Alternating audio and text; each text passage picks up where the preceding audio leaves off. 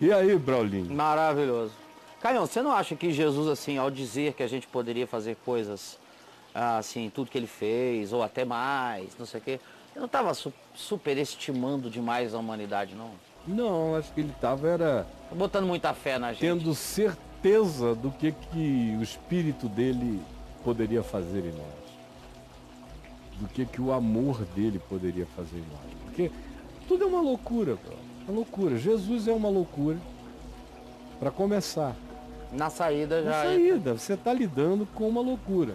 Está fora de todos os padrões. E Jesus é totalmente contra-intuitivo. Sim. Totalmente. Totalmente contra-intuitivo. Contra totalmente.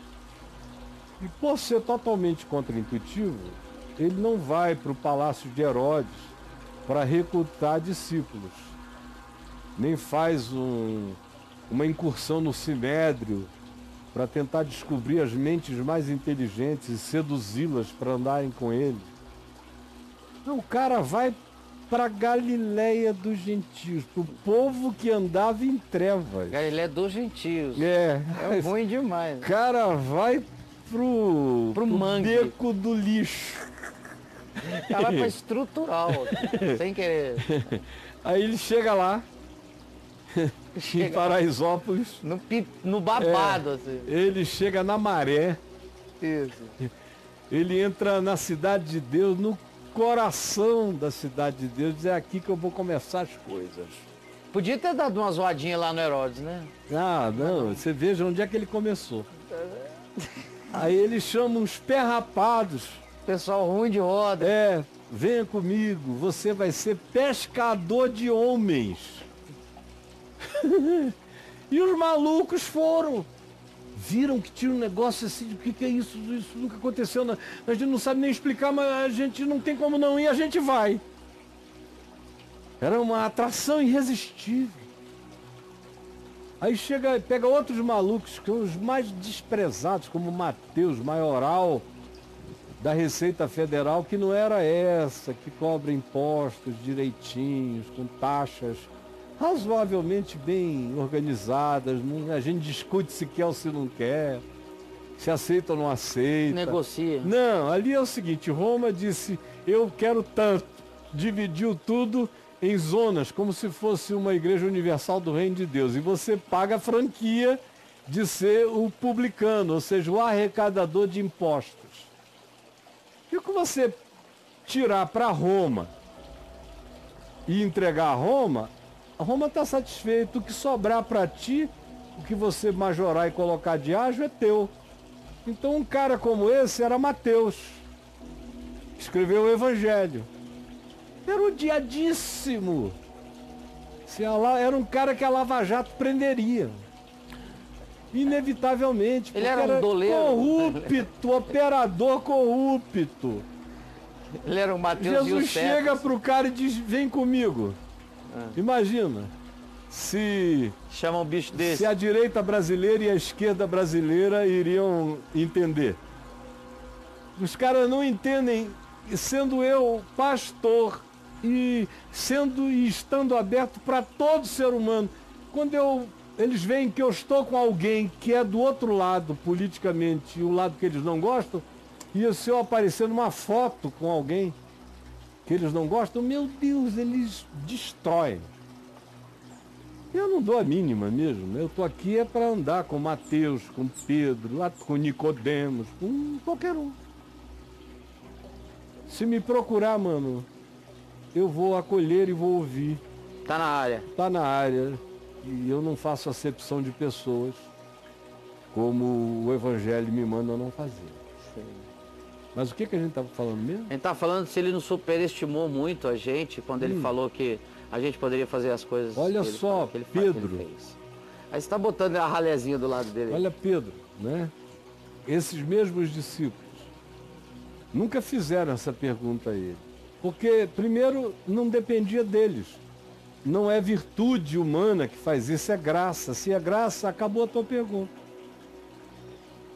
Se o que eu tenho é graça, se o que eu recebo de Deus é graça, e não decorre de mérito, mas de usar Deus de misericórdia para comigo, está no lado toda a questão.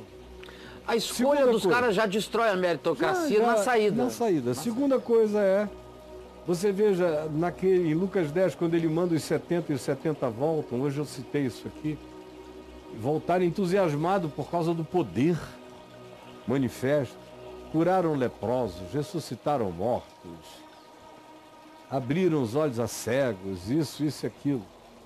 Já era ali na presença de Jesus enquanto eles estavam, algo para além do concebível. Na contemporaneidade já estava botando. Já estava rolando. Aí Jesus vai e diz: Olha, vai ficar melhor para vocês porque eu vou mandar o Espírito Santo. E eles creram. A diferença é que a gente não crê. Eles creram. E aí, a sombra de Pedro estava curando gente. Você já leu lá em Atos dos Apóstolos? Sombra. A sombra. Pedro passando e botavam os doentes e enfermos nas ruas para que a sombra de Pedro se projetasse sobre eles para que fossem curados. Do pescadorzinho lá. Pescadorzinho. Que não merece nada. Sabia de nada, nada, nada. Agora a sombra dele está curando. Sei. Olha nós aqui. Onde é que a gente está? Sentado num jardim. Olha que coisa extraordinária. Falando esse evangelho que está sendo visto no mundo inteiro, nesse instante. Gente aqui, gente ali, gente além, gente além mar, gente em todos os continentes, gente em ilhas do Atlântico, do Pacífico, nos vendo agora, nesse instante. E coisas extraordinárias acontecendo. Enquanto a gente está aqui, ó, estou puxando o cabelo, que o vento bateu dali, aqui e a palavra está lá. Que não sou eu, não somos nós, é, é Ele agindo. Sim, sim. Aquele que crê em mim, quando ele diz fará, não é que o cara seja aquele que faz, é porque a partir de mim ele faz e continua a fazer. Você vira mídia? Eu só sou mídia. Eu não sou nada além de ser mídia. mídia Para tá ser mídia dele, eu preciso crer. Aí, Aí você vira mídia dele. Midiou-se. É. e aí, amigo? Cara, vou fazer uma pergunta assim. Tá. Por que Paulo? Porque eu. Tipo assim, Damasco, tu... 1979. Pá! Porque você. Porque eu. Porque o Chico. Cara, o barato é esse. É eu não saber dizer porque eu. Uhum, uhum. Essa é a maravilha. É isso que Paulo chama de eleição é, é a inexplicabilidade de que eu faça parte dessa graça. Sim.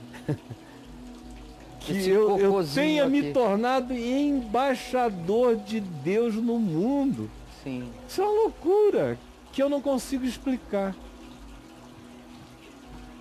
Esse porque eu é aquilo que eu não consigo explicar, exceto dizendo porque ele me amou e na soberania dele me designou para isto.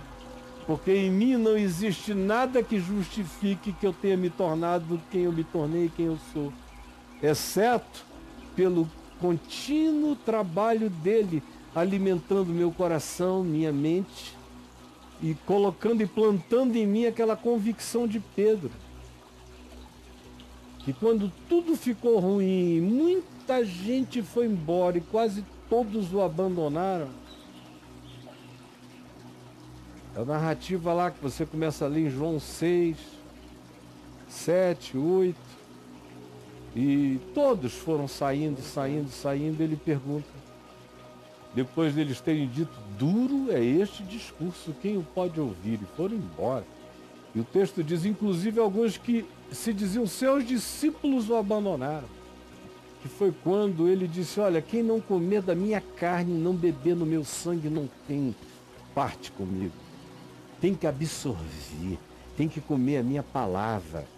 Aí o pessoal não entendeu, você está falando de carne e sangue. Ele disse a carne para nada aproveita. Claro que eu não estou falando de antropofagia. Eu estou falando das minhas palavras que são espírito e são vida, mas que têm que ser comidas como quem come um, num banquete antropofágico, como quem come os meus pedaços todos.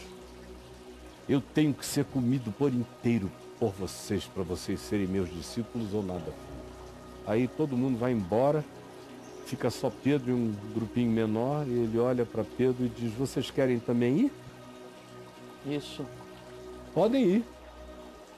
Isso aqui é maravilhoso. E quando você tem isso dentro de você, você sabe que você recomeça do nada em qualquer lugar. Que não são os que me ouvem que me validam, é aquele que me vê que me valida. Por isso eu sozinho, acompanhado por ele, não perdi coisa nenhuma. Quereis vós também retirar? Aí Pedro disse: Para quem iremos nós? Pois só tu tens as palavras da vida eterna. Meu Deus. Aí quando chega isso entra em ti, cara. Aí é o que Jesus disse: aquele que vem a mim, de modo algum eu o lançarei fora, e aquele que vem a mim, ninguém o arrancará das minhas mãos. Porque Paulo? Porque Pedro? É a pergunta que Paulo induz os coríntios a fazer. Não tem nada a ver com Paulo, nem com Pedro, nem com Apolo, nem com ninguém. Mas tem a ver com Deus usar de misericórdia para conosco. E Paulo, porque Paulo, porque me importa te mostrar, te revelar o quão extraordinário é sofrer pelo meu nome. Agora, privilégio de Paulo não tem explicação. Como o meu privilégio não tem explicação. Ou o teu. Eu estava lá na sua casa. Agora vai fazer nove anos que você está aqui. Sim. Crescendo todo dia e o que ele está fazendo na tua vida ainda nem se manifestou que ele está fazendo na sua vida ainda vai se manifestar, brother. Você ainda está aqui, ó, no deserto da Arábia, sendo treinado. Chegar um dia em que, por você mesmo, você vai saber o que ele tem preparado para você está reservado para você e vai manifestar como já tem manifestado através de você. Amém. E eu me reservo ao privilégio de não ter opiniões. Hoje de manhã eu estava ali tomando café da manhã com a Helena e a Lute. Uma conversa agradável, duas santas ali na minha presença. E aí a Lute olhando para a Helena falou, meu Deus, eu sou apaixonada por essa menina, coisa mais gostosa, parece um anjo. Hum. E eu fiquei olhando e falei, olha, pensei comigo mesmo eu a imaginei com 20 anos de idade, de um outro modo. Mas todos os melhores modos que eu imaginei para ela, com 20 anos, estão aquém de quem ela se tornou, fazendo a viagem dela conforme o esculpimento, o entalhamento da graça de Deus forjando a criaturinha em Cristo que ela é. Então eu não tenho opiniões a dar, eu sempre tenho sido surpreendido pela graça de Deus em relação a tudo e todos. Até acerca da minha própria vida. Eu nunca imaginei que eu ia me tornar um homem tão feliz. A minha grande felicidade durante 25 anos na vida era, os meus, era o evangelho que eu pregava e os meus filhos. E eu achava que era o que de melhor poderia me acontecer. Era seu máximo. É. Hoje, quando eu olho para trás, digo, meu Deus, como eu poderia ainda ser feliz e não sabia. É como eu sou feliz. Se alguém chegasse amanhã e me disse, desse a notícia de que até julho do ano que vem eu estaria morto por uma doença, isso e aquilo. Deixa um deadline para você. Eles não iam tirar minha felicidade em nada. Eu só iria tentar ver o que melhor eu poderia fazer, como é o que eu tento todo dia, para acolchoar o mundo dos que eu amo na medida do possível para ajudá-los a seguirem na mesma percepção e para me melhorarem neles. Aham. Mas eu sou feliz. E isso é que é maravilhoso. É uma coisa que ninguém arranca. Que está aqui dentro, que está presente, que, que não tem mão para tomar na terra.